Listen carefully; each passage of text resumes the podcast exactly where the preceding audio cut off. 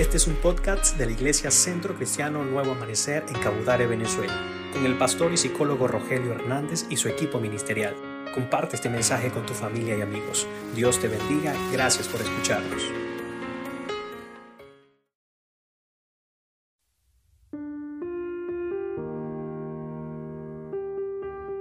Quiero compartirles hoy una historia que se encuentra en el libro de los jueces capítulo 6 y habla de un hombre llamado Gedeón. Dice así, los hijos de Israel hicieron lo malo ante los ojos del el Señor y el Señor les entregó en manos de Madián por siete años. Y la mano de Madián prevaleció contra Israel.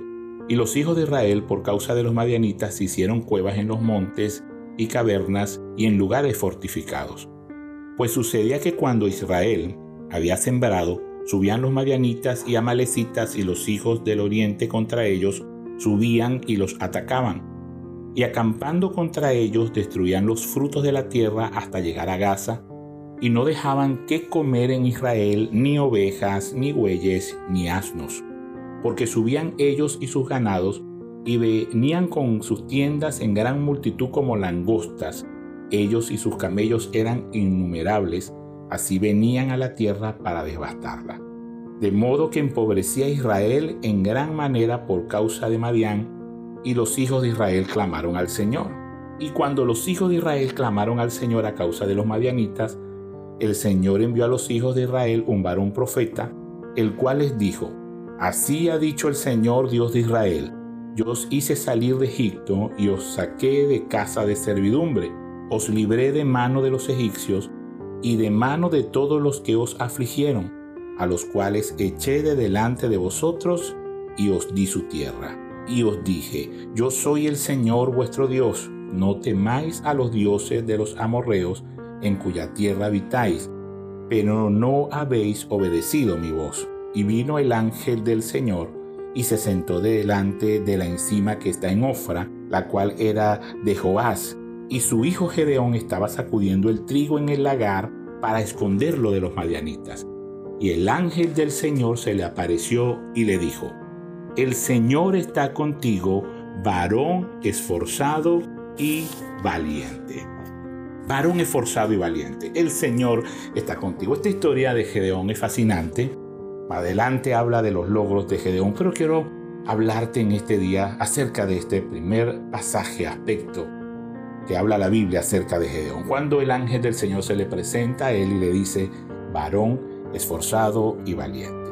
Podemos estar quietos, pero no pasivos. Mira, los madianitas, los amalecitas, hijos del oriente, eran enemigos de Israel. Les azotaban, les robaban las cosechas, creando una gran escasez de alimento, creando una gran necesidad en un pueblo.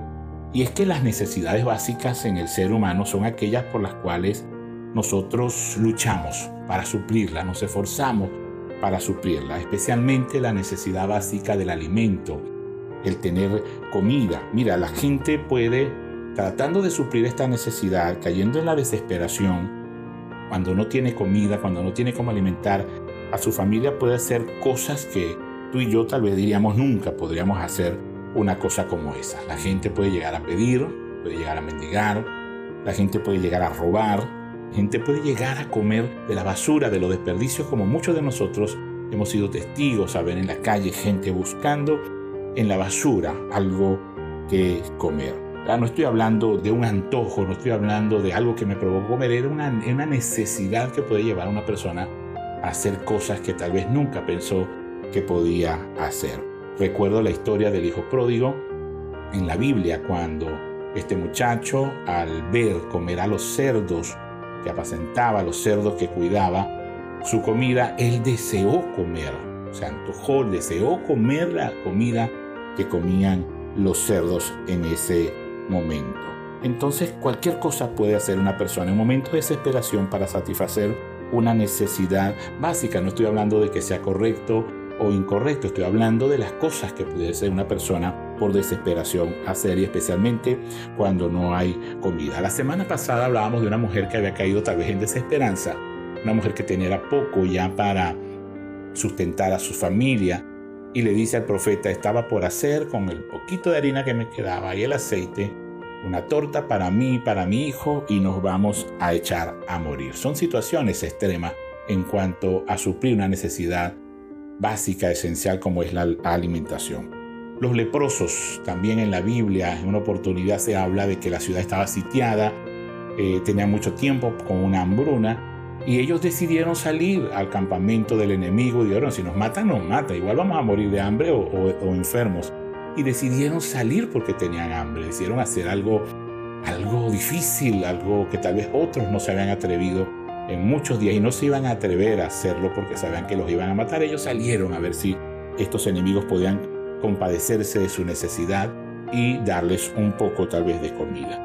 Hay otra historia allí mismo en, en, esa ciudad sitiada donde unas mujeres se pusieron de acuerdo y decidieron matar al hijo de una de ellas y comérselo un día para luego al siguiente día matar al otro hijo y comérselo y así practicar el canibalismo, pero para satisfacer una necesidad.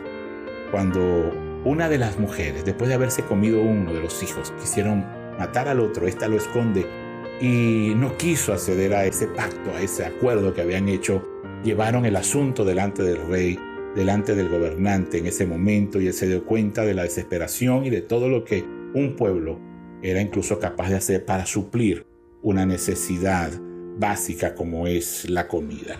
Los hijos de Jacob, en algún momento, en la historia de Israel, en la historia temprana, los hijos de Jacob en el tiempo de la hambruna viajan hasta Egipto, se trasladan kilómetros para buscar trigo, para buscar comida para su familia y van desde la tierra donde estaban hasta Egipto y hacen esa travesía para buscar alimentos para su familia, para su ganado, para su pueblo, como muchos emigrantes hoy lo hacen en todas partes del mundo al salir de sus países buscando unas mejoras, tal vez para satisfacer necesidades en su familia, buscar personas buscando comida entre los desperdicios, personas buscando una manera de solventar o de suplir esta situación.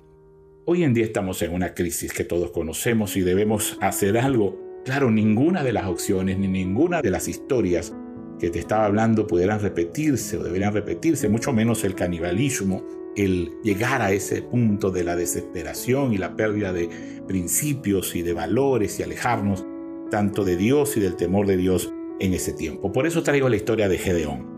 La historia de Gedeón nos da un muy buen ejemplo de qué hacer en tiempos de crisis, especialmente cuando los alimentos escasean, pero es aplicable sus principios a cualquier crisis que se nos presente.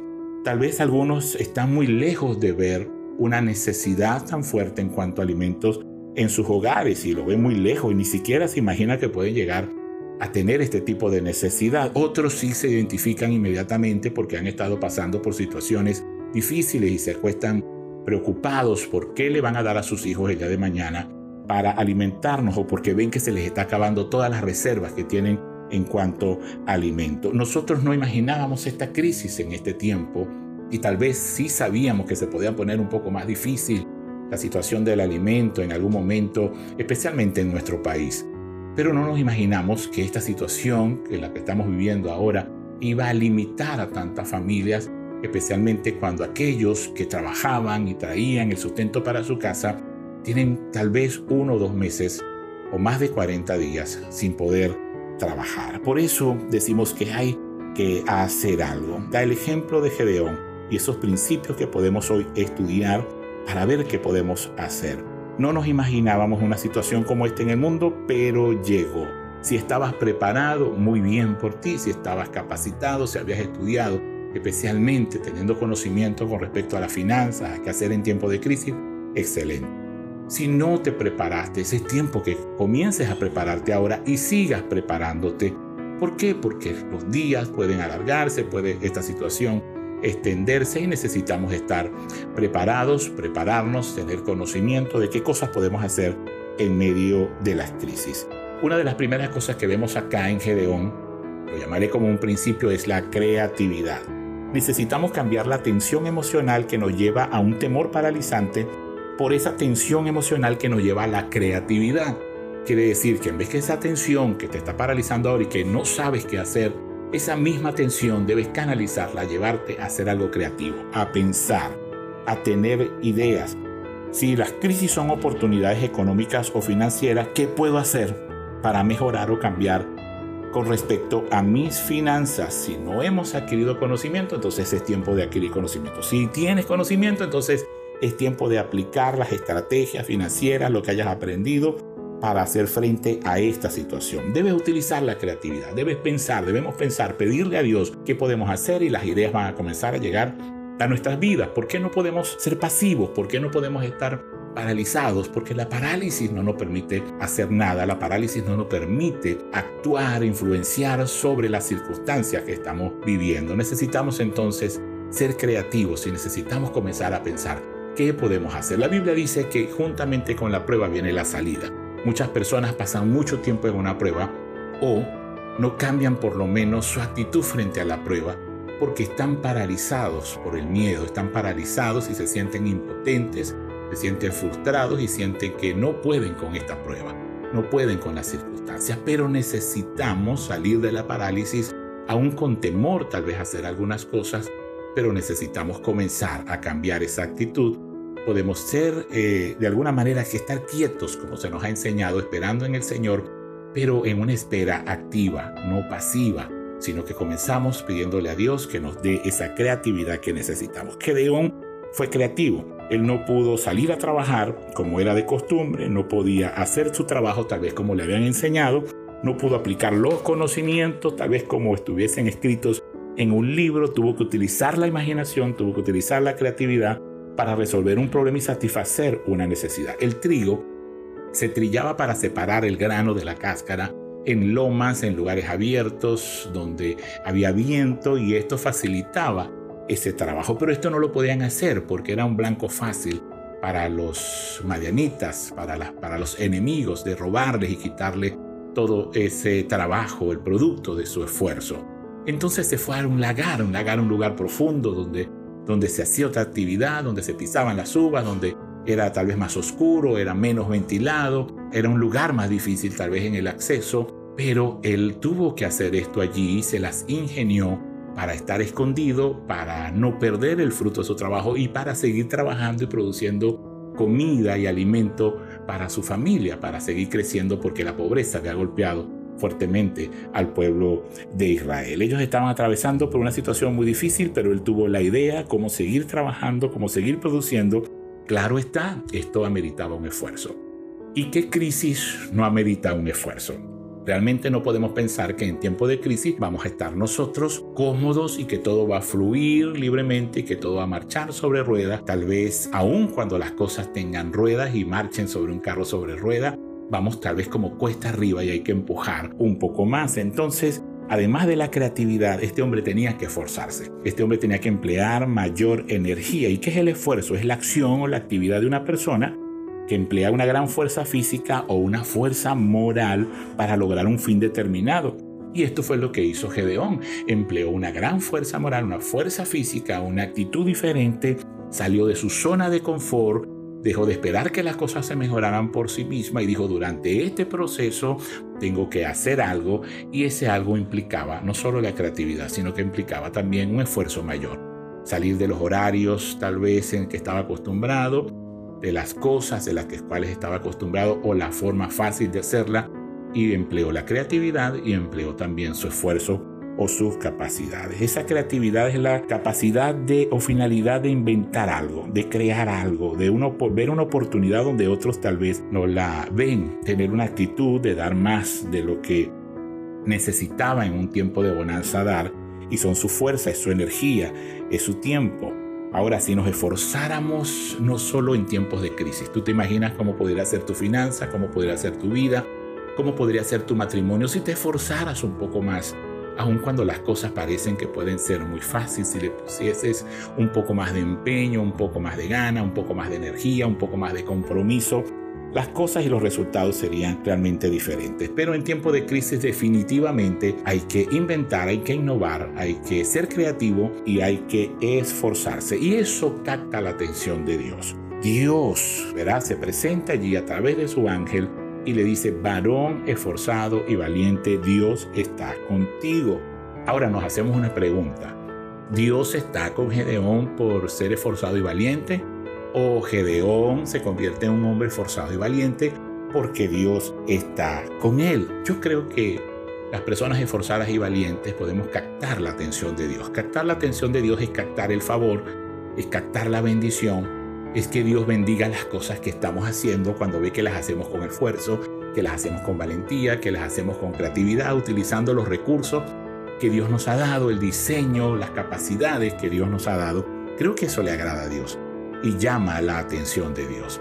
Claro, en el contexto de Gedeón, hace muchos años, un contexto diferente al nuestro ahora tal vez, Hoy en día nosotros contamos con una promesa dada en Mateo 28 cuando dice, el Señor, yo estaré con ustedes todos los días hasta el fin del mundo. Quiere decir que tanto en días buenos como en días malos Dios va a estar con nosotros y está con nosotros a través de su Espíritu Santo que mora en cada uno de nosotros. Entonces, cada uno de nosotros podemos ser creativos, Podemos ser esforzados, podemos ser valientes en cualquier momento de nuestras vidas, en tiempos de crisis, porque ya el Señor está con nosotros. Pero creo que podemos captar la atención del Señor muy especialmente cuando tomamos la actitud, cuando decidimos, aun cuando estamos limitados físicamente y limitados por un enemigo en común que tenemos fuera de nuestras casas, creo que podemos tener la actitud de ser esforzados, valientes y captar aún más esa bendición de parte del Señor sobre todas las cosas que nosotros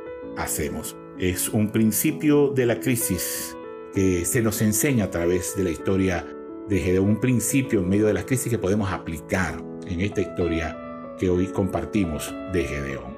Pero cuando esta crisis comenzó, y no quiero caer en discusión con otros predicadores o otros consejeros, cuando esta crisis comenzó, se utilizó un, pasaje bíblico allá cuando en Egipto, la plaga de la muerte de los primogénitos o el castigo de Dios sobre Faraón y la muerte de los primogénitos en Egipto, se les dijo al pueblo de Israel que colocaran la sangre de un cordero en las entradas de su casa y esa noche se guardaran con su familia, comieran hierbas amargas, comieran parte del cordero, compartieran con una familia más pequeña o pobre parte de ese alimento y se quedaran allí encerrados mientras el ángel de la muerte pasaba y enlutaba al pueblo de Egipto con la muerte de sus hijos primogénitos y que no enlutase al pueblo de Dios porque habían sido obedientes en colocar la sangre de corderos en las puertas de su casa. Eso me hace recordar cuando Juan el Bautista ve a Jesús acercarse al Jordán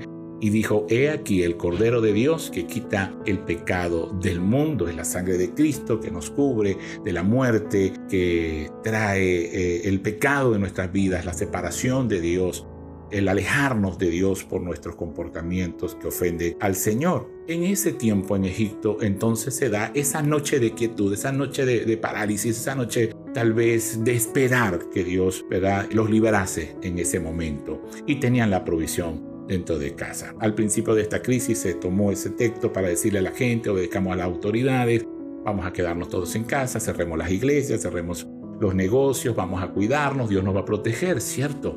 Dios nos está protegiendo, pero no estamos hablando de una noche, no estamos hablando de, un día en específico. Estamos hablando de muchos días de cuarentena, muchos días de, de, una pandemia, muchos días de una crisis en que no hemos podido hacer las cosas y trabajar especialmente para traer sustento a nuestros hogares. Entonces no creo que sea aplicable ya a estas alturas de la pandemia el quedarnos sin hacer nada y esperar a ver qué sucede. Yo creo que Dios nos sigue sustentando, creo que Dios nos sigue protegiendo la plaga, que nos sigue protegiendo del virus, creo que Dios nos sigue guardando. Creo que Él es nuestro pastor y nada nos va a faltar, creo que el proveedor es Dios. Pero creo que llegó un tiempo, porque la Biblia dice que todo tiene su tiempo y creo que llegó el tiempo en medio de tu crisis de ser creativo, el tiempo de esforzarte y el tiempo de ser valiente. Y es el tiempo en que captamos la bendición del Señor aún más sobre nuestras vidas, sobre nuestra familia. Yo te invito en esta primera entrega a revisar estos principios, a que Dios se le presenta a Gedeón diciéndole, eres un hombre esforzado y valiente y Dios está contigo. Y yo creo que Dios en este tiempo va a levantar a personas, a líderes, como lo hizo con Gedeón y lo que voy a hablar la siguiente entrega. Pero primero Dios se acerca a él porque lo ve como un hombre o esforzado y valiente. Dios está viendo hoy a ti, mujer, hombre que me escuchas, esforzado y valiente y déjame decirte que así como dice Mateo 28 y así como lo leemos en el libro de los jueces para Gedeón, también contigo Dios está. Y Dios te está preparando para algo y Dios te va a llamar para algo.